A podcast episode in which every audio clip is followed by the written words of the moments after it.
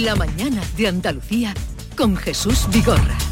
Acaban de dar las 9 de la mañana y a esta hora el día por delante con Chema Suárez. Hola Chema. Buenos días Jesús. Hoy los agricultores y ganaderos se manifiestan en la provincia de Córdoba. Hay convocadas cinco marchas simultáneas desde Bujalance, Castro del Río, Fuente Ovejuna, Pozo Blanco y el día Quintana. No obstante, todavía no hay grandes problemas en las carreteras de la provincia, según la información que nos llega desde la DGT. Ya está además restablecido el tráfico en la autovía A7 a la altura de Huerca Lovera, en Almería. Ha estado interrumpido hasta primera hora de la mañana por el accidente con dos camiones y un coche implicados que se produjo esta pasada madrugada. Policías y guardias civiles se concentran esta mañana en las delegaciones del Gobierno de toda España para pedir el reconocimiento de su profesión como de riesgo y la declaración de zona de especial singularidad al campo de Gibraltar, sobre todo tras la muerte de dos guardias civiles en Barbate hace ahora una semana. En Cádiz, además, hay prevista una concentración de mujeres guardias civiles que van a reivindicar su equiparación con otros cuerpos policiales. En un instante, en un rato, está previsto que declare como perjudicada la cantante María del Monte en Sevilla dentro del proceso abierto por el robo de su vivienda, en el que, como ya sabemos, su sobrino está en prisión preventiva por su presunta implicación en el asalto. El embajador del Reino Unido en España está hoy en Sevilla. Viene para recoger naranjas, pero no como temporero, sino como invitado. El alcalde de la ciudad le entrega la recolección de naranjas amargas del Alcázar de Sevilla, un ritual que se repite todos los años para que las disfrute en forma de mermelada la familia real británica. En otro punto de la misma ciudad, el Colegio Borbolla de Sevilla, los padres de los alumnos se concentran tras el ataque de una rata a un niño. No consta que el embajador vaya a pasar por aquí. Denuncian falta de mantenimiento del centro, un edificio que cumple ahora 100 años. Gracias, Chema. 9, 2 minutos de la mañana y vamos a hablar con Carmen Calvo, como les anunciaba, presidenta, flamante presidenta del Consejo de Estado, es ministra de Cultura, es vicepresidenta del primer gobierno de coalición, eh, con una labor también de dos legislaturas como consejera de Cultura aquí en Andalucía y que ya ha renunciado a su acta de diputada para formar parte de o para eh, ese cargo de presidenta del Consejo de Estado. Carmen Calvo, buenos días. Muy buenos días. Eh, lo primero, felicitarle por ese nombramiento de presidenta del Consejo de Estado. Eh, eh, tiene todavía sus trámites con los que estoy en este momento, que estará muy, muy bien. Quiero decir que democráticamente nuestro país, quien va a presidir ese órgano, se tiene que examinar en el Congreso. Y yo esto lo valoro mucho porque creo que pocos cargos se someten a, por lo menos, a debatir y hablar con otros grupos políticos con otras posiciones diferentes acerca de lo que va a hacer en su trabajo, en su futuro trabajo. Esto me complace mucho como demócrata, me complace mucho también a mí para, para hacerlo esta semana seguramente en el Congreso y bueno, pues sacar adelante un órgano constitucional que cumple una misión importante para la democracia. ¿Quiere usted decir eh, que tiene que demostrar que es jurista de reconocido prestigio? Tengo que contar mi currículum personal académico que, que lo he tenido durante mucho tiempo. Yo he estado un poco más tiempo en la política que en mi trabajo, pero llegué a la política cuando ya tenía una oposición aprobada, era doctora y estaba en mi, en mi trabajo en la universidad, en mi universidad que es la de Córdoba.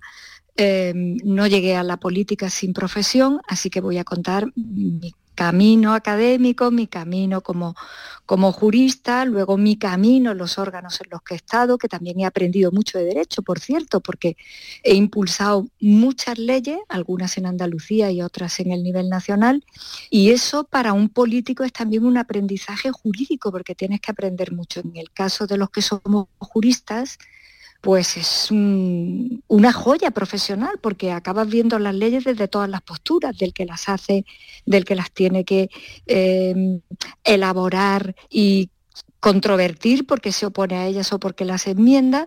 Y en ese sentido he acumulado una riqueza de la que me siento singular particularmente afortunada porque soy una constitucionalista que ha visto la, fórmula constitucional de todo punto de vista, gobernando las autonomías, gobernando en el gobierno de la nación, en los parlamentos y antes que todo eso en mi despacho trabajando, estudiando y con mis alumnos. Todo esto lo, voy a contar y lo voy a compartir.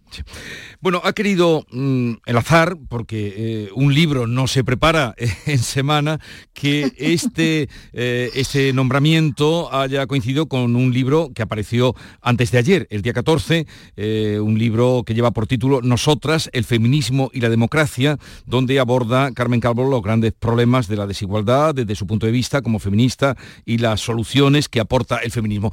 Pero como va a venir a hacer eh, una presentación por aquí, por Andalucía, vamos a dejar el libro para hablarlo cuando usted, que ya tenemos fecha y todo, que por cierto hoy nos ha llegado el libro, eh, cuando venga por aquí y hablamos de algún otro tema de, actualidad que queríamos contrastar con usted.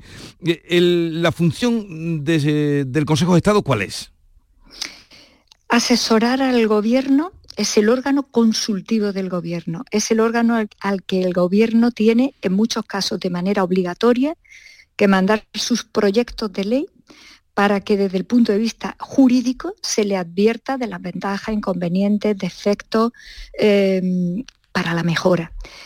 En otros casos el gobierno no tiene que hacerlo, no tiene que hacerlo, no es obligatorio. Eh, a veces lo hace, incluso aunque no sea obligatorio, porque le refuerza y le mejora su, su ley, la ley que vaya a proponer. Se informan también los reglamentos que desarrollan las leyes, que es al final muy importante porque es lo que de verdad y al detalle le acaba llegando a un ciudadano y a una ciudadana cuando le tienen que aplicar una norma. En definitiva, lo que hace es ayudar al gobierno a que las leyes lleguen al Parlamento en las mejores condiciones posibles y allí ya el debate es más político, pero el Consejo de Estado lo que hace es asesorar jurídicamente al gobierno. Eh, estos días, por el libro y también por este nombramiento, usted eh, está apareciendo en muchas entrevistas, en los medios, y le están mm, reprochando de alguna manera, Carmen Calvo, que, que haya cambiado eh, de parecer, que usted mm, estuviera en contra de la amnistía hace un tiempo y que ahora esté a favor. ¿Eso es así? ¿Usted ha cambiado las de opinión y de parecer? No, las cosas coinciden en el tiempo. Eh, como usted decía antes, un libro tarda mucho tiempo y para mí han sido muchos meses dedicada a darle forma a lo que yo creo que es el, feminismo y desde donde las mujeres tenemos que seguir avanzando y donde la democracia nos tiene que dar respuesta con, esta eh, situación nueva que es irme a presidir un órgano constitucional importante. Pero se ve que no me explico bien, porque yo no he cambiado de posición. Lo que ocurre es que hemos hecho un debate sobre un asunto, el de la amnistía, que tiene muchas caras, pero tiene dos sobre todo. Una que es política, y se puede no estar de acuerdo con esa decisión que el gobierno en este momento simplemente tiene colocada como, como proposición del Grupo Parlamentario Socialista en el debate de las Cortes Generales. Se puede no estar de acuerdo porque uno eso no lo entienda, no lo vea y no lo quiera. Y hay otro lado que es muy importante que es el jurídico. Los debates jurídicos son debates técnicos, no los podemos hacer de cualquier manera, ni con simpleza, ni con frases cortas. Yo sigo pensando lo mismo que piensa la Constitución, porque soy profesora de Derecho Constitucional, he estado 17 años explicando esto en mis aulas. El indulto generalizado es inconstitucional, lo decía y lo digo. Y eso es lo que propuso el independentismo hace unos pocos años. Y es a lo que yo dije, como dijimos tanto, que no era viable, jurídicamente no era viable. Mire usted, eso es lo que hacen las dictaduras, que de vez en cuando dicen 25.000 presos fuera. Eso no lo puede hacer España, ni Francia, ni Alemania, ni Italia, ni Inglaterra. Aquí se puede, cada semana se hace, indultar, indultar, es decir, singularizar a una persona o a tres, lo que se llama un indulto parcial, a alguien, que se le levanta la pena. Y ya se rompe el principio de igualdad, porque esa misma pena hay otro que se queda cumpliéndola y el que sale ya no la va a cumplir. Eso lo decide el gobierno. Lo han decidido todos los gobiernos de España todas las semanas, aunque no haya estado toda España pendiente de esto. Están pendientes sus familiares y de vez en cuando hay noticias estupendas en las que se dice el gobierno va a indultar, ha indultado o se pide que indulte el gobierno. Eso lo hace el gobierno.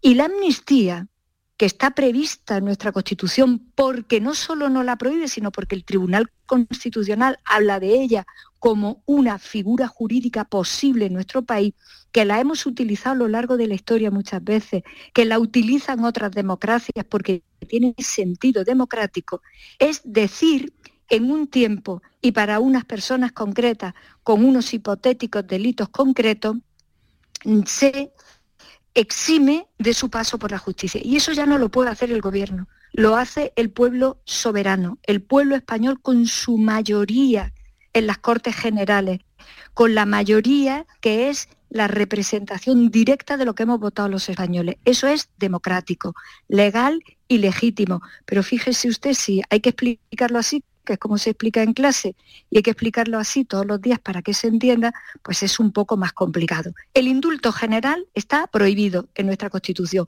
A eso dije que era inconstitucional, lo digo hoy y lo puedo decir el mes que viene. Eso es lo que propusieron hace algunos años el independentismo. A eso es a lo que siempre se tiene que negar el Estado español. A la amnistía no.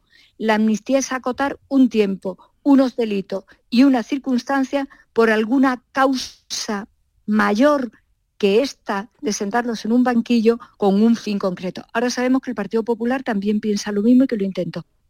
¿Por qué? Pues porque estamos delante porque estamos delante de una figura que está en la Constitución que se llama el derecho de gracia. Así que lo puedo explicar todos los días eh, puedo seguir explicándolo y algunos lo entenderán y otros no, porque repito, tú puedes estar en desacuerdo con la amnistía políticamente, pero tienes que saber que jurídicamente es absolutamente viable. Primero porque lo decide el pueblo soberano en las Cortes Generales, que es donde estamos de manera directa representados los ciudadanos y las ciudadanas. Y segundo, porque como todas las leyes de este país serán sometidas a control del Tribunal Constitucional. Esto es así, el que no lo quiera entender, pues no lo entenderá, pero yo sigo pensando lo mismo y por esta razón sigo pensando que políticamente puede no gustarte, pero que desde luego lo que hay en este momento planteado es perfectamente legítimo y legal. Y con respecto a lo que ha dicho la Generalitat, bueno, por boca de su consejero de Derechos Sociales, eh, Carles eh, Campuzano, que ha dicho, habrá personas que se queden fuera de la amnistía, pero sostiene que el gobierno está abierto a indultarlas en una referencia a, Puigdemont y a Marta Rovira. Pues mm, eh, mire, independientemente de, que cada quien sea libre de decir lo que quiera en la conversación pública de la política, esto es justo lo que refuerza lo que acabo de decir, que no es un indulto generalizado. Le preguntaría... Que está acotado. No, no, es que está acotado a una circunstancia y puede que haya gente que esté dentro o que esté fuera. Y que en ese sentido, jurídicamente, que es lo que a mí me importa, a mí en este momento lo que me importa de este debate es el aspecto jurídico, porque el aspecto político doy por dado que unos lo ven y otros no lo ven, y eso es perfectamente normal, que lo vean unos y que no lo vean otros. Repito, parece que lo ven casi todos los partidos políticos de este país, menos Vox, porque el Partido Popular ha estado en ello. O sea que se ve que de alguna manera tenemos que encontrar una salida a la situación de Cataluña. Pues mire, esto da medida de lo que acabo de decir. La amnistía es el ejercicio del derecho de gracia en las Cortes Generales, la representación del pueblo español por alguna razón, por alguna razón que se considera importante y necesaria para alguna cuestión de la vida española, que ha sido todo lo que el independentismo ha provocado y que hay que resolver. Pues esto da la razón. No se trata de un indulto generalizado, que era lo que quería el independentismo hace años, y no es un indulto que pueda poner el gobierno en lo alto de la mesa de manera parcial, porque eso ya lo hace todos los gobiernos casi todas las semanas. Yo he sido la vicepresidenta que ha hablado con los ministros de Justicia para decirle, mándame los expedientes de los indultos esta semana. Pero yo y todos los vicepresidentes o vicepresidentas o ministros de la presidencia de los tres partidos políticos que han gobernado este mm. país. Pero quiere usted decirme entonces eh, que eh, la amnistía no va a alcanzar a todos los que delinquieron en el proceso. Eh. No, lo que quiero decir es que la amnistía es el ejercicio del derecho de gracia utilizado de manera correcta como lo tiene previsto la legislación española y que no es un indulto generalizado, que es lo que prohíbe la Constitución. Sobre las circunstancias concretas de cómo afecte a quién y en qué manera la ley eh, siga avanzando, el proyecto, eh, la proposición de ley siga avanzando y se termine, yo eso lo desconozco y desde luego es un asunto en el que ya no debo entrar. Yo estoy explicando en abstracto lo que significa todo esto para que mucha gente entienda que no solamente pienso lo mismo, sino que es que no puedo pensar de otra manera, entre otras razones porque mi profesión, que no es la política y que es mi vida académica, eh, me deja absolutamente claro en qué terrenos jurídicos me puedo mover y me tengo que mover. Esta semana, el otro día, el rey Felipe VI eh, pidió a los jueces en la entrega de despachos a los nuevos jueces por cierto, que una mayoría era del 75% de juezas, ¿eh? Eh, había 75% de juezas mm, frente a los jueces. En cambio, en la mesa había mm, los que entregaban los despachos, todos eran hombres, el 60% son juezas. No sé si eso en su libro tendría también algún comentario, pero en fin. A ver, en el, en el poder económico habitualmente son hombres. ¿Y en el poder en El poder, en el poder, eh, en casi todos los poderes las cúpulas las tienen los hombres. De hecho, ahí en este momento eh, entra, entra en debate una ley de, representación paritaria en, en, el ámbito privado también, además de las instituciones, porque si no estás en los centros de decisión es muy difícil que avancen, ya no digo los derechos de las mujeres, las circunstancias concretas en las que las mujeres tenemos que desarrollar nuestras vidas, nuestras vidas profesionales. Pero si usted mira el G20, el IBEX, eh, Silicon Valley, las grandes empresas de comunicación, eso es todo masculino fundamentalmente todo masculino. Por eso tiene tanto sentido que sigamos hablando de feminismo y de democracia, porque al final el feminismo es democracia, porque es democracia que nos pasa más de la mitad de la población dónde estamos, dónde no estamos y dónde podemos no solamente participar, sino influir y cambiar cosas. Cambiar cosas a partir de nuestra perspectiva.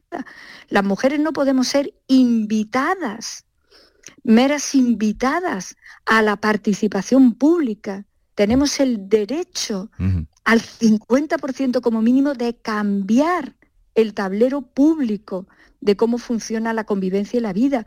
Nosotras no vamos a estar de espectadoras. Entonces, esa foto que usted destaca con, con acierto se repite casi todos los días en el ámbito comunicativo, económico, internacional. Las mujeres estamos muy lejos de haber llegado a los vértices donde de verdad se deciden las cuestiones del mundo. Eh, me, he ido a la foto porque me ha aparecido el flash de los siete mm, hombres entregando, que podían haber sido nueve si hubieran ido el presidente de la Generalitat y el alcalde de Barcelona, podían haber sido nueve. Pero lo que quería decirle era otra cosa, el rey, ya brevemente, Carmen Calvo, el rey pidió a los jueces que se mantengan firmes porque son esenciales al Estado de Derecho.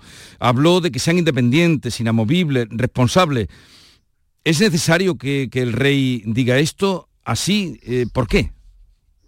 Mm, bueno, pues porque yo, primero porque eso es lo que les dice la Constitución que hagan directamente, es su función, ¿no?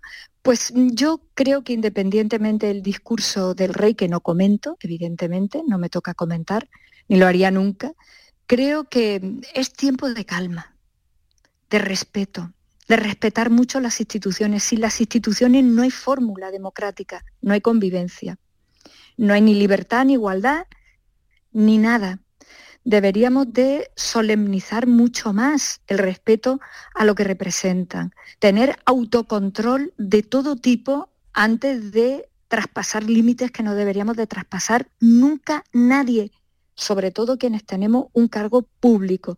Y yo creo que en ese sentido conviene que los mensajes que la Constitución los tiene muy claros, le diga a todo el mundo que cada quien en su lugar, no en otro, y que cada quien sabiendo que el trabajo que hace otro, incluso desde perspectivas distintas de las tuyas, representa también a la sociedad a la que servimos. De alguna manera lo que quiero decir es que la democracia es lo mejor que tenemos después de nuestras vidas personales. Em, Sin democracia no hay nada. Y en ese sentido a todos nos toca un poco de calma, un poco de buen hacer, de respeto y yo diría que de educación y de elegancia con las cosas. Y en ese sentido, pues todos sabemos lo que tenemos que hacer porque en un cargo público sabes perfectamente cuál es tu metro cuadrado. Eh, eh, si no estoy mal informado, mm, puede que sí, eh, este cargo de presidenta del Consejo de Estado se lo han ofrecido a usted en otra, en alguna otra ocasión. ¿Por qué, si es así, por qué ahora ha dicho que sí? Mire, este cargo para empezar no es una puerta giratoria, es ir, estar en una institución e irme a otra. Lo aclaro, porque yo tampoco estaré nunca en una puerta giratoria, que es, como todos sabemos, otra cosa diferente. Mire, yo no entendía em, salir del gobierno eh, en aquel momento eh, que yo necesitaba también un espacio de reflexión y que consideraba que mi escaño podía cumplir también un papel. En este momento me lo vuelven a pedir porque de alguna manera piensan, eh, hipotéticamente, ojalá eh, sea así, que puedo ayudar a esto que acabo de decir, a estar cada quien en su trabajo con un poco de calma, con un poco de respeto entre todos. Es un órgano muy importante que habla a través de sus informes, que sus informes son estrictamente técnico y es lo que deben ser, no otra cosa para ayudar al gobierno y yo creo que en este momento, pasado ya dos años y medio largos, eh, merecía la pena que arrimara el hombro una vez más. Lo dije el otro día porque lo dije, se lo dije a un periodista, no tengo otra palabra, tengo que buscar. Yo tengo un sentido bastante romántico de la existencia pública, de la vida pública. Creo que hay que estar con un poco de altura de mira cada uno con sus ideas, y yo tengo las mías, las mías las sabe todo el mundo, son bastante claras y no las oculto nunca, pero creo que hay que tener en alguna ocasión un poco de romanticismo y de nobleza y decir, bueno, pues sí, puedo ayudar aquí y aquí se me pide que ayude ahora, bueno, pues aquí lo intento de la mejor manera posible. No garantiza nada porque me considero una mujer bastante normal. Pues aquí lo vamos a dejar, eso sí, emplazados, creo que ya es el día 11 de marzo, cuando estará por aquí, por Sevilla, por Andalucía. Estoy muy contenta, estoy muy contenta con mi libro, señor Vigorra, estoy muy contenta porque es, una pequeña parte de la historia de lo que hemos vivido muchas mujeres y también una pequeña parte de la historia porque es la mía, la mía pequeña, la mía personal. Pues hablaremos de nosotras, el feminismo y la democracia y hablaremos pues de, referentes, hablaremos de eh, sexo, hablaremos de prostitución, que de todo eso se habla en el libro con palabras llanas. Eh, un saludo, gracias por atendernos y suerte en el nuevo cargo para el que ahora, el que ahora le han encomendado. Un saludo desde Muchas gracias y buen día para ah, todos. Adiós. Esta es La Mañana de Andalucía con Jesús Vigorra, Canal Sur Radio. El 9 de mayo de 2018 se celebró por primera vez el Día Mundial de los Calcetines Perdidos. Y en fin, si hasta los calcetines perdidos tienen su propio día, ¿no te mereces tú también el tuyo?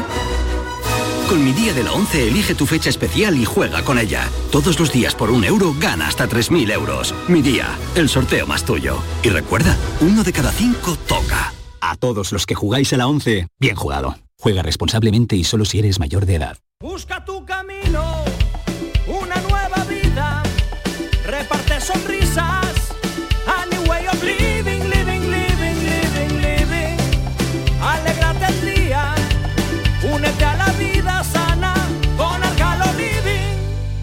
aceite de oliva virgen extra.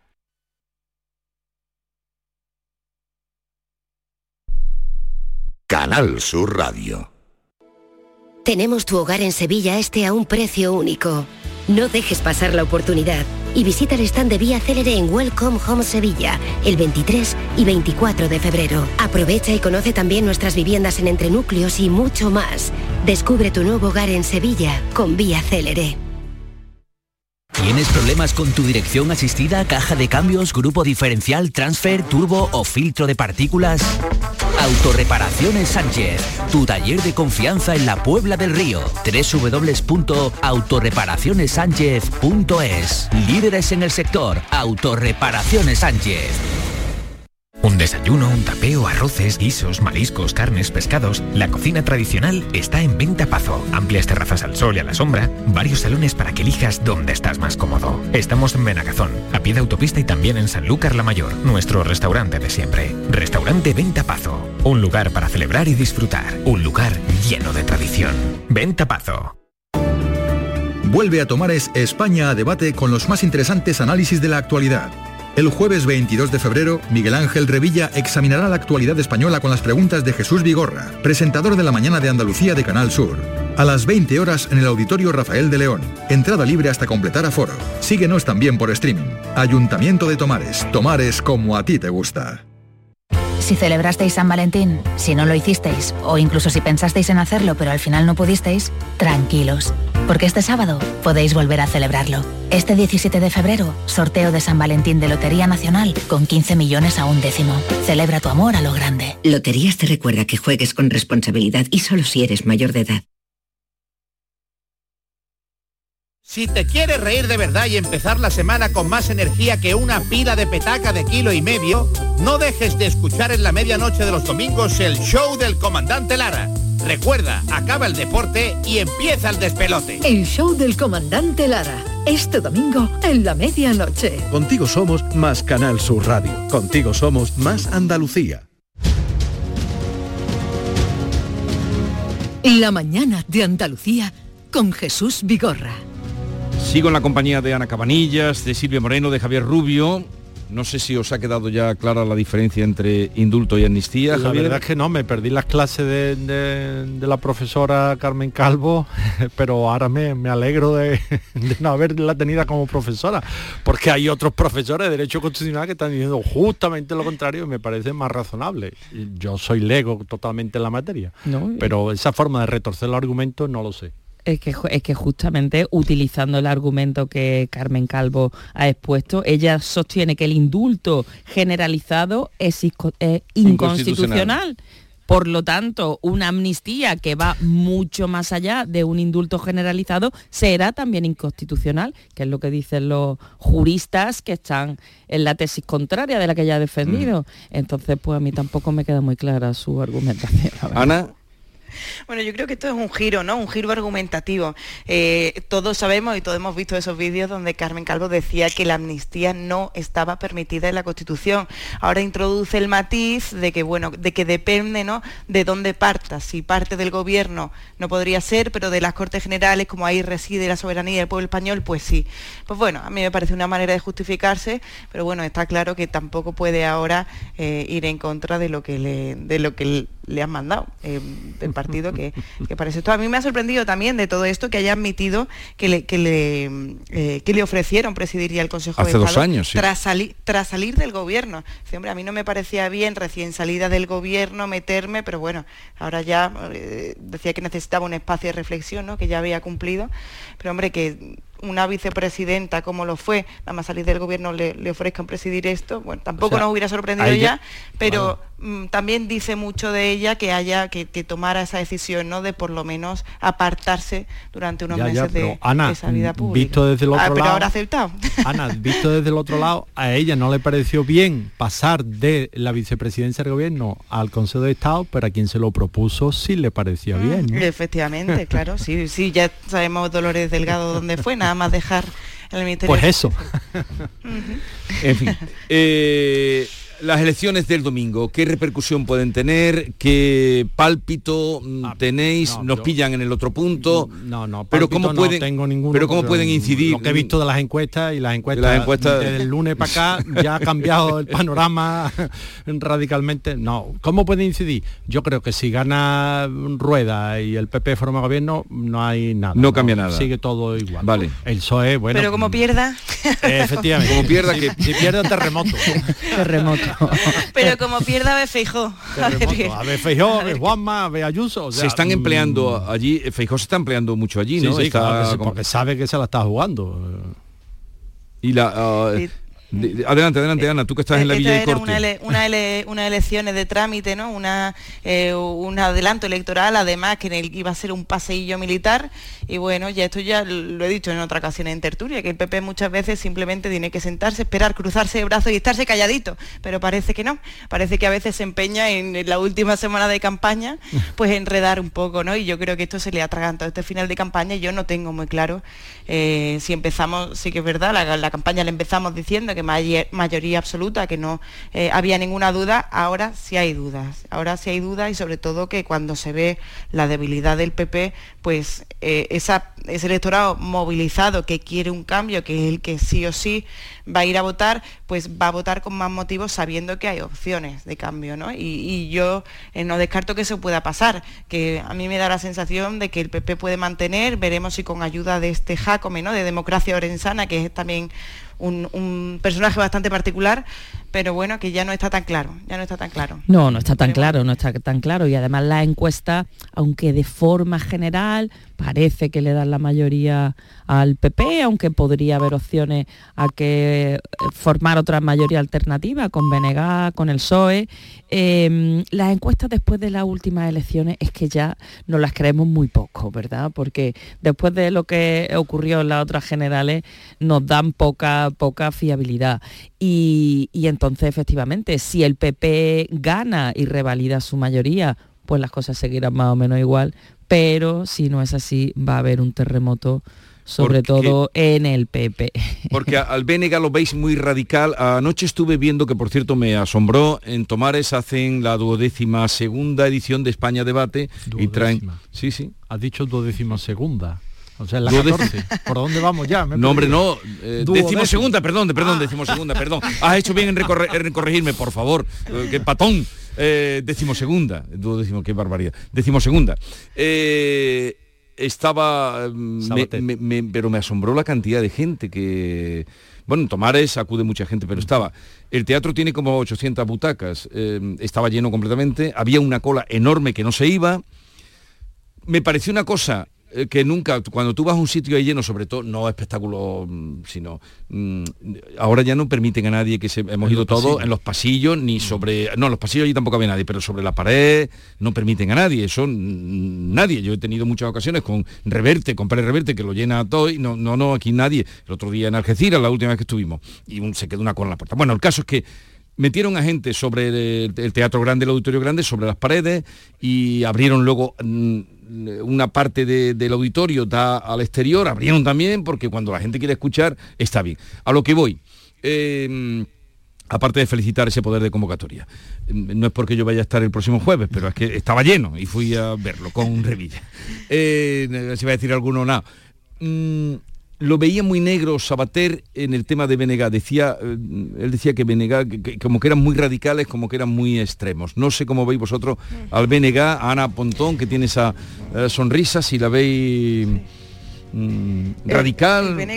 Bueno, yo creo que ha hecho un ejercicio muy importante ¿no? de Ana Pontón enmascarar, sí que es verdad que es un partido nacionalista, es un partido, habla del país gallego, ¿no? De, eh, y tiene esas tesis nacionalistas. Lo que pasa es que ha sabido muy bien pues poner un perfil, digamos, suave o amable, como le llaman ahora, ¿no? Para atraer a votantes eh, de lo que fueron las mareas, que era de, eh, de aquel Unidas Podemos de 2015, que no era nacionalista, pero sí que era más radical en la izquierda. Entonces yo creo que lo han enmascarado muy bien, pero evidentemente tiene unas raíces nacionalistas que, por otra parte ya no nos sorprenden, ¿no? porque las tenemos también gobernando, o sea que, eh, que no ya se ha perdido también ese miedo por una parte de la sociedad española.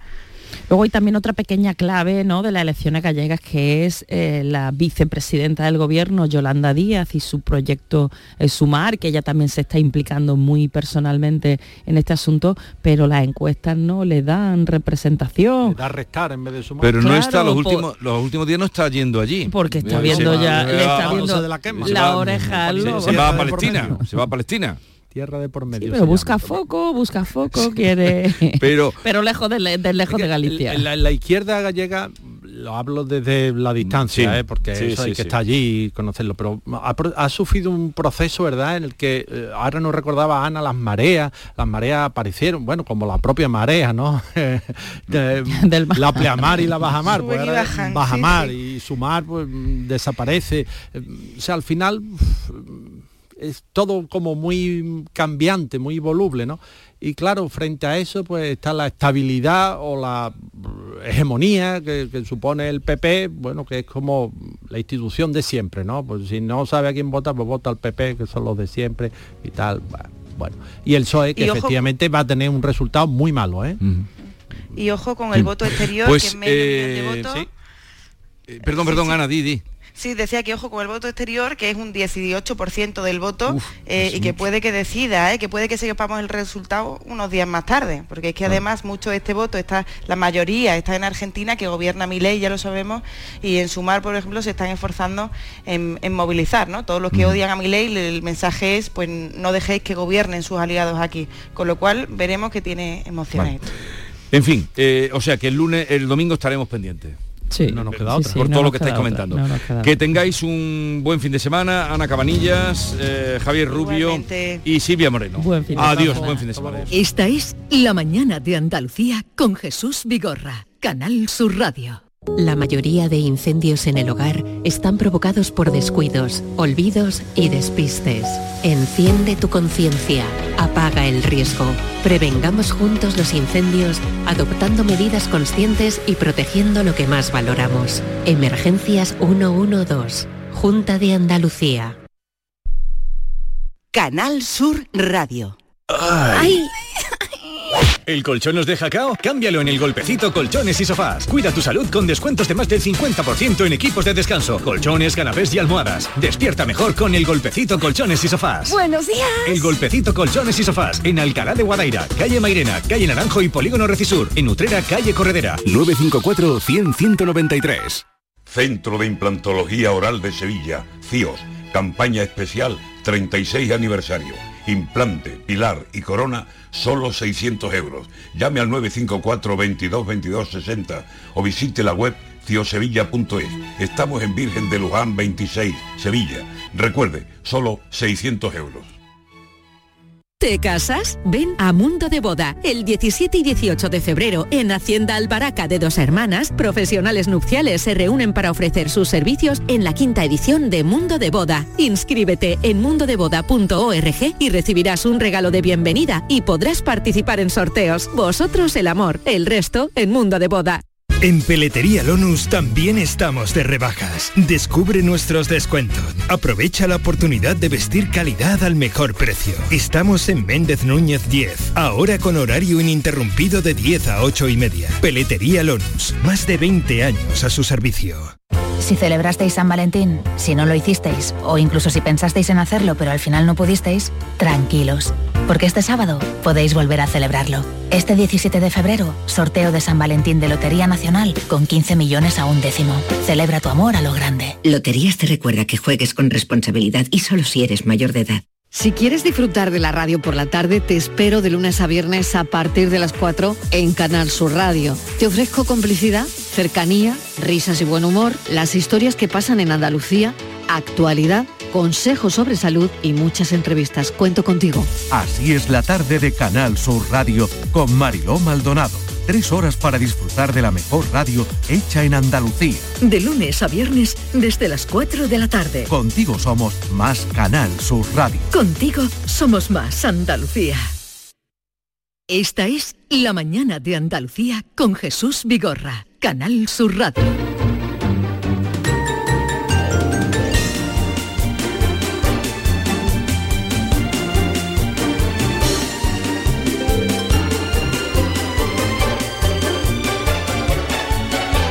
Vamos a la otra tertulia con Maite Chacón. Buenos días Jesús, ¿qué tal? Eh, Yolanda Garrido. Hola, buenos días. David Hidalgo. Buenos días, ¿qué tal? Bien, ¿y tú? Muy bien, me Hoy estás pasando lista como si fuera un profesor. Hoy, porque hoy estoy un poco... Buenas noches, me acosté tarde. Bea Rodríguez. ¿Os habéis dado cuenta que siempre nos sentamos, entramos, Vigorra está, siempre en el micro principal, ¿no? Y ahora nos sentamos todos los días en el mismo sillón. ¿Y, qué tiene eso de que te, llama? Pues pienso que es como que lo vamos a mezclarnos. Que somos animales de costumbre, porque aquí hay seis sillas, nos podemos sentar en aquella, en esta, y todos nos sentamos en la misma siempre. Que hagamos el juego de la silla todos los días. quiere eso, vamos a mezclarnos, vamos, como, decía martes y 13, vamos a revolvernos, ¿acordáis? Yo me siento rarísima si me, si, me siento en otro lado. A mí es que no me sale la voz, sino... Ah, sí. A mí me encanta cambiarme de un día para otro allí, otro día aquí, pues un día hago de Yolanda, otro día hago de Maite. Te siempre en el mismo sitio Maite, ¿qué es hora? Porque nos está haciendo perder mucho tiempo, David, como ya acostumbra. ¿Qué es hora? Bueno, pues la, nueva sorpresa de la inteligencia artificial. Eh, ayer se presentó eh, están enseñando a la inteligencia artificial a comprender y simular el mundo físico en movimiento. Hasta ahora eran las fotografías O las canciones, como esta. Esto es una canción por inteligencia Sí, artificial. esta canción está imitando a Bad, ¿cómo es? Bad Bunny. Bad Bunny. Bad Bunny. Eh, canta igual que Bad Bunny, está creado por una intele- por una aplicación de la IA que se llama Sí. Suno. Suno, ¿eh? que es- son los creadores de canciones, los que Ya. hacen canciones a imitación de artistas. Pero esto se llama Sora. ¿Qué hace Sora? Generar vídeos de hasta un minuto de duración manteniendo calidad visual y fidelidad a las indicaciones del usuario. Es decir, tú le dices a Sora, quiero un vídeo, de hecho lo han hecho, ¿eh? por ejemplo, dicen, eh, un vídeo, una elegante mujer camina por una calle de Tokio llena de cálidos neones brillantes y animada señalización urbana. Lleva una chaqueta de cuero negro, un vestido rojo, botas negras y un bolso negro. Pues yo lo he visto. Y Oh. se lo enseñó a sí. David. Es impresionante, Jesús, un vídeo sin actores, sin realizadores, sin Sí. iluminadores, sin localizaciones, nada. No, no, esto está, se presentó ayer. Se presentó ayer. una muestra Sora que se hay. llama. Con Esto es lo que no, esto es lo que viene ahora. Sí, te voy a Es dar un decir, dato ahora. Ya Sigue, no sigue solo, contando que te ya voy a dar no un dato. solo eh, mm, las fotografías que la, tú, tú, mm, eh, ordenas con tus palabras, Sí. o, eh, escribiendo lo que quieres que te, Que te hagan. que te hagan y te lo hacen. Ahora es el vídeo. Eh, dicen que todavía está por eh, perfilar, ¿no? Porque dice, por ejemplo, eh, una persona puede dar un mordisco a una galleta, pero después la galleta puede que no tenga la marca del mordisco, es decir, que todavía tiene fallos. Sí. Pero os animo a que busquéis no, los no, porque vídeos nos vamos a deprimir. generados Mira, por pero- Sora. Hay uno de un astronauta en una especie de nave con, al lado de una nave espacial impresionante. Hay otro de una pareja. Bueno, es que tú- es indistinguible. lo crean un minuto de vídeo en un El pam, problema en segundos lo crea. El problema es que esto puede generar noticias falsas, por supuesto, Ah, como ya claro, ocurría con las fotos. Puede generar noticias falsas y, y sobre todo es un riesgo absoluto para el sector Tú le dices al audiovisual. ordenador, Jesús Vigorra, Sí. medio desnudo, abraza una farola en medio de un campo Sí, sí. y te lo hace el vídeo y Mientras la abrace y no haga lo mismo que los perritos que estábamos comentando antes. Mira, un peligro, ¿eh? Eh, esta mañana me contaba Paco Vocero que de un informe de Infojobs, que Sí. es de, de- de tema de trabajo, decía, el 37% de los trabajadores considera que la inteligencia artificial podría sustituir a una gran parte de las plantillas y conllevar un alto índice de despido. El 37%. Pero lo llamativo no es que uno de cada tres trabajadores encuestados crean que la inteligencia artificial sea peligrosa para el empleo. Es que en marzo del año pasado, hace poco menos de un año, solo pensaban eso el 19%. Hombre, claro, Claro. con estas noticias que estamos Sí, teniendo sí. cada tanto, O sea que- la inteligencia artificial da un salto adelante, eh, como, como el salto que ha dado ayer en la presentación esta, en Sora, yo, yo me he quedado alucinada de la calidad de los vídeos. Porque es verdad, mm, de momento duran un minuto, pe- pero ¿cuánto tiempo van a tardar en hacer una película? ¿O cuánto tiempo van a tardar en hacer un spot de televisión? Con lo caro que es eso, Jesús. ¿Tú sabes lo que vale un anuncio? Ya, ya, ya. Y la cantidad de gente que trabaja en un anuncio de televisión y la inteligencia artificial lo hace en segundos. En segundos lo hace. Si tú lo ordenas miedo, bien y sabes bien cómo decirle. Entonces nos estamos asomando, ya es una realidad, pero nos estamos asomando a un mundo que en cuatro o cinco años yo no sé cómo va a ser, pero desde luego algo va a haber que hacer Pero con, el empleo, ¿no? Con la repercusión, mira, Claro, de- del trabajo. económica. También lo veo desde el punto de vista de la seguridad internacional. Si También, dice también, un la generación de noticias. Putin le da un botón y lanza una bomba a Estado y se Sí, ve sí, la sí. bomba, se ve Claro. el vídeo real. Puede Claro. haber gente que se lo crea, ¿no? Sí, sí, sí. Claro, sin David, duda. eh, ¿por qué quieres hablar del alcalde de Sevilla? Tú que eres tan poco institucional. Mira, ¿sabe qué música es esta? Es la música, Música de... de Semana Santa. Sí, pero el otro día tuviste aquí a Antonio Garrido, ¿eh? con el Palelmazo, es la música de este espectáculo. Y el señor alcalde de Sevilla, tu amigo José Luis Sada, que mm, viene alguna vez has entrevistado, ¿no? Hace un cameo. ¿Tú cuándo vas a salir en un cameo? En que yo te vea. Esto, esto es lo que hace. Está Pero no hará un cameo vestido de nazareno, ¿no? Porque si no... no, sale de alcalde. Antonio Garrido está soñando y él lo despierta.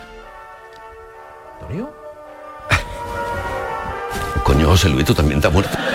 ¿Está muerto, Antonio? Si a mí trabajar por Sevilla me da la vida. Y por cierto, está aquí ya la Semana Santa y nos va a pillar toro. Así que levántate, ponte el traje y a trabajar, Antonio. Y yo me voy, que tengo lío, ahí te dejo. Leche. Es que le preguntas si tú también también estás muerto porque Antonio Garrido estaba soñando con dos personas que estaban fallecidas de las cofradías. Entonces cuando se despierta dice, ¿tú también estás muerto? Eh, Pero es la voz, no, el vídeo, en vídeo también, ¿no? Es la voz del alcalde. No es generado por inteligencia artificial. Esperemos que no, todavía no. La Universidad de Sevilla llega a los cómics de Marvel. ¿Cómo y de qué manera? Vean. Mira, dice la matemática Clara Grima, que la conocemos muy bien en esta casa, dijo una cosa relacionada con el tema de los escutoides, que ahora os voy a explicar lo que es, si es que no lo sabéis, que claro, como no era un descubrimiento de la Universidad de Harvard, pues no tuvo la trascendencia que debía de tener en su momento. Fue en el año 2018 cuando eh, los científicos eh, que trabajan en la universidad descubrieron esta ah, forma geométrica tridimensional que presentan las células epiteliales, es decir, cuando el tejido se curva o es presionado para poder alcanzar una estructura más estable. Pues eso, son como cilindros un poquito eh, inclinados, estas formas, pueden servir nada más y nada menos que para que los médicos puedan obtener mejor diagnóstico de los tumores y también una fabricación más exacta de órganos artificiales. ¿Os ha quedado ya claro lo que es el escutoide? Pues ahora voy a lo de Marvel. La noticia es que en uno de los tebeos eh, de esta mm, editorial, eh, Los Cuatro Fantásticos, hay un par de dibujitos con sus bocadillos pertinentes en el que dos de los héroes están entrenando sus poderes y lo hacen precisamente con un par de escutoides, con estas formas, una representando el hielo y otra representando el fuego. Y todo esto nos sirve para dar la enhorabuena a la Universidad de Sevilla, o por lo menos para recordar la enhorabuena, pues como seis años después, eh, a esos magníficos investigadores que descubrieron el Ayer pude hablar con Escudero, que fue el jefe, uno de los jefes Luis de María Escudero. Luis María Luis Ma Escudero. Y, y me contó que él tiene ya prácticamente un museo de la cantidad de veces, porque se ha convertido en, un icono de la cultura pop, el Ajá. escutoide. Aparece, ahora esto es lo último en los Cuatro Fantásticos de Marvel, pero ha aparecido ya en cómic, bueno, memes ni te digo, la cantidad de referencias que hay del escutoide en el mundo de la cultura, de, de- estaban, está Pero encantado. poca gente sabe para lo que sirve el escutoide. Bueno, en realidad hemos recordado utilidad no tiene, lo que han hecho es describir describir algo que está en la naturaleza y que no había sido descrito antes. Claro, pero la utilidad es para el tema de los tumores y para el tema de la reproducción de órganos artificiales, que se viene muy bien en la medicina. Yolanda, Aquí estoy. ¿cómo es el nuevo capricho de Cristina Pedroche? Bueno, yo no sé, pero vamos, estamos perdiendo la cabeza, Jesús. Esta chica revolucionó las redes durante su embarazo cuando dijo que iba a tener un parto hipno, un hipnoparto. Bueno, pues bien, que es que se preparaba para el parto gracias al poder de la hipnosis. Para no ponerse la epidural o qué. Exactamente, Ajá. que no se la puso. Que vale un dinero. Entonces después explicó que no se la había puesto, cómo había tenido a la niña, pa, pa, pa, pa, pa. Bueno, pues ahora eh, el último caprichito que ha tenido se trata de un anillo de oro blanco y diamantes y de su leche materna. ¿Y el anillo pa' cuándo? ¿El anillo para cuándo? Ella lo tiene ya, porque como tiene dinerito. ¿Pero qué lleva? Un... De oro blanco. Leche, le- su leche. ¿Dentro del anillo? Exactamente. ¿Y se ve? Y se ve porque es Pero como se- se- blanquito. se Y no se agria la leche.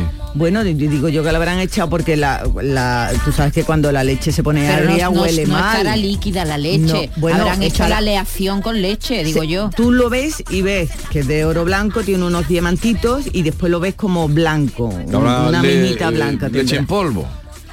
Oye, que, que hay quien, que hay quien con las cenizas de sus muertos se hace joyas, ¿eh? Sí, me sí.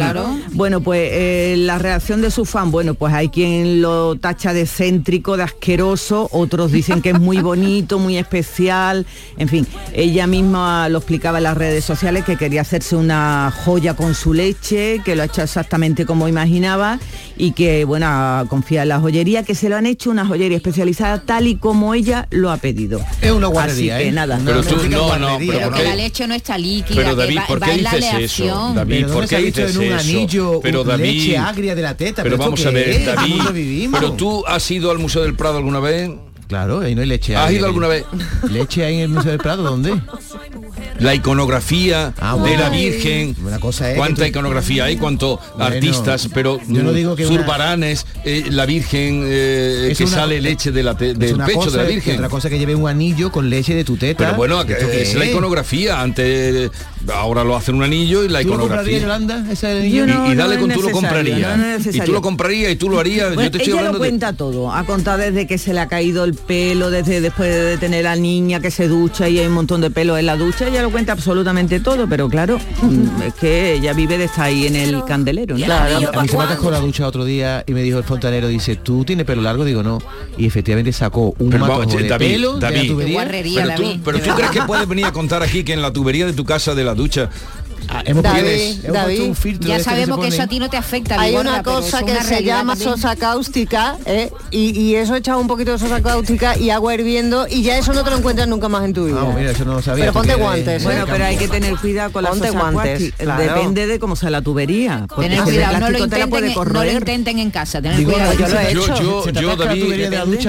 David, contigo alucino de que tú vengas aquí a la radio. Mira, mira cuántas eh, iconografías hay de la. No te extrañes, lo que tienes que ir es más al museo y Vigorra, menos irte tú a jugar no- a la tú petanca a esa que a tú. descubrir que yo sé que los zurbaranes y todo esto tienen mujeres con el pecho fuera, pero eso No, pero además que- incluso eh, saliendo un hilito de leche. ¿Tú de tienes leche. algún cuadro así? En mi casa no tengo ninguno. Pues píntalo ya. Ya está tardando. Ya está tardando, sí. ¿Cómo lleva la pintura? Muy bien, pero eh, mm, qué pena que mi mujer no tenga leche en la teta, porque lo está- se me, me está dando ahora un poquito de idea. Este anillo me cabe, me cabe un Pero, poquito pero, de chorreón. pero aquí. siempre, siempre encontrarás una modelo, un pintor ya, de, tú encontrarás una modelo que Sí, ¿se, se dona la, la leche materna? Sí, se A dona. ver si a ver si se va a poner de moda ahora con la pedroche esto de ponerse eh, leche de no se pondrá. en los Vale. anillos. Eh, Vamos a, a otra cosa. Dua Lipa estrena hoy canción y vídeo. Sí. Pero no le revisáis los guiones a David de lo que va a hablar. No, es que él, él es El incontrolable. improviso. No, lo del pelo de la ducha no estaba previsto.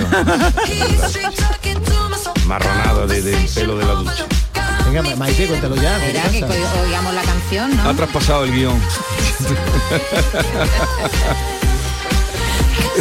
Improvisa. Que no encuentro el papel. Que la canción esa. bonita, esta es. Bien. Aquí está. Maite ha Se llama, minuto, no, ¿eh? es que me hice otro papel y, y no, no lo encuentro. Se llama Training Season y mm, es el segundo single de su nuevo disco. Eh, lo cantó la, Houdini, que fue el primero, lo cantó en los Grammy hace unos días, en la, en la ceremonia de los Grammys.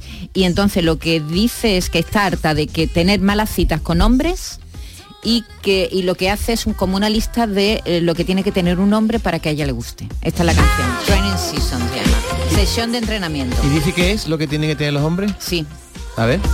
pero no me lo sé. Mm, Maite, ¿me traes Esto no está preparado. cosas? Sí, me lo preparé todo, pero, ahora no, los- no encuentro los el papel. regular, la primera ¿eh? hoja, no la segunda. Los viernes tú te- Oye, al, hi- al hilo de Dualipa, sabéis que hay una canción en hebreo que pide la muerte de Dualipa y de Bella de Bella Hadid, Sí. ¿eh? Es, tre- es ¿Y por- una por cosa tremenda? ¿eh? Pues porque eh, lo hacen unos cantantes que son israelíes, raperos, Nessie Stila se llaman, y claro, como ellas tienen pues eh, ese punto arabesco y la gente No, está tan que- loca, no, tan loca. Ellas lo ¿eh? han defendido, se han puesto de, de parte de los gazatíes. Lógicamente, Y claro. entonces, eh, pues... eh, Muerte, muerte. Sí, mu- y se ha hecho mucho- muy famosa, que por cierto ha habido, no sé cuántos artistas han firmado una carta para que Israel siga participando en Eurovisión. Sí, que ¿Has visto, estaban... no? Para est- que siga o para que deje No. de Sí, en. Suecia ha habido una campaña para que Para que Israel no- no, vaya no a. Eurovisión este año que se celebra en Malmo Que cuadra. y ha habido como una reacción ahora Claro, apoyándoles. de artistas pero en los que está por ejemplo Eren Mirren que yo recuerdo Ujú. así nombres importantes no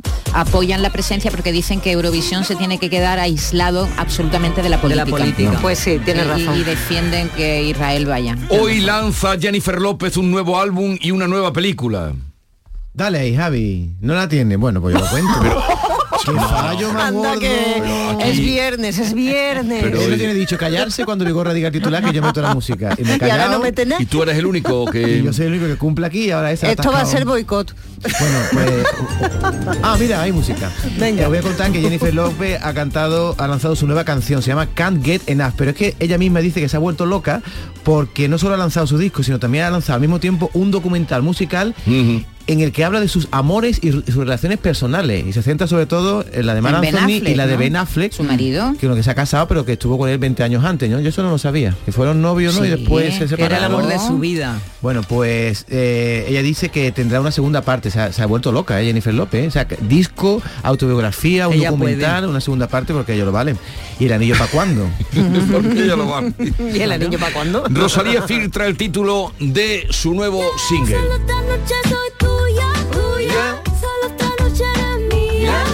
Este es nuevo, ¿no? No, este salió tuya el 8 de junio de 2023. Hace ocho meses que no saca música. Están los fans de Rosalía que se suben por las paredes deseando escuchar algo nuevo. Sí. Y, bueno, eh, este single es erótico, con base de eh, reggaetón, palma flamenca, tal, tal, tal. Bueno, la gente encantada con Rosalía, deseando que saque algo nuevo. Ahora a, a los motomamis y motopapis que están todo el día en las redes a ver si ven algo nuevo de Rosalía, han visto una clave, una hipótesis que dice que puede eh, dar con lo que puede ser su nuevo single, Te Tolero. ¿Por qué? Pues porque el Día de los Enamorados le hizo foto a una galleta que ponía Te Tolero. Pero ¿qué pasa? Y dice, puede que sea el nombre del nuevo single. Pero ahora se han dado cuenta de que puede que sí o puede que no, porque no es una foto hecha por ella, sino que es una foto de las redes que ella ha cogido, que pone eso, la galletita en forma de corazón. está hecha en Toledo. Toledo. Abuelito, me tú. Eh, ¿qué te pasa? Te tolero, te tolero, te tolero. Total, que no sabemos si sí o si no. Si, si mm, Te Tolero será la próxima canción porque también recientemente la han visto grabando un videoclip en Miami. En Toledo. En Miami. en la plaza de Zocodover. Así que, y ahí está la cosa, que no sabemos si sí o si no.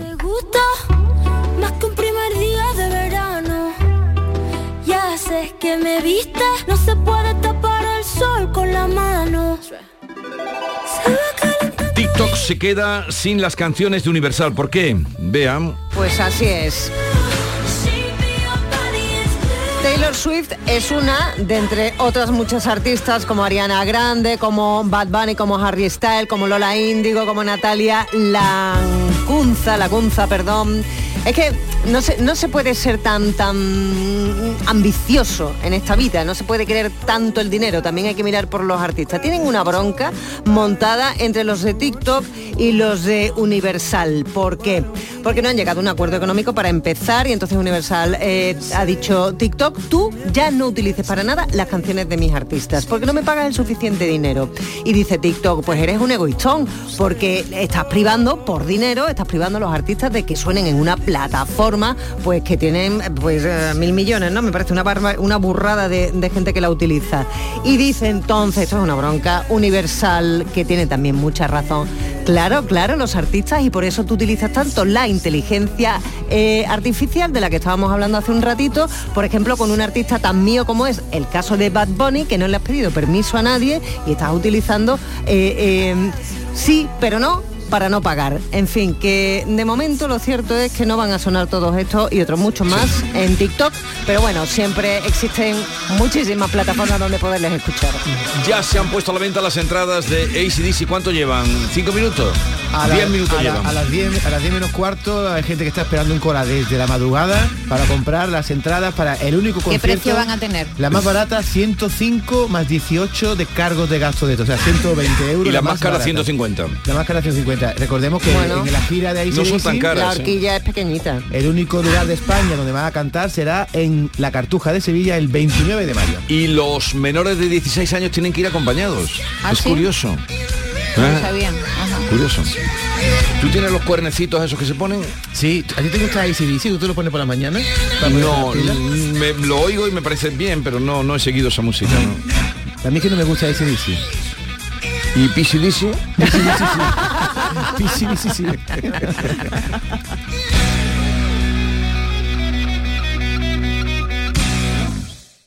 La mañana de Andalucía con Jesús Vigorra.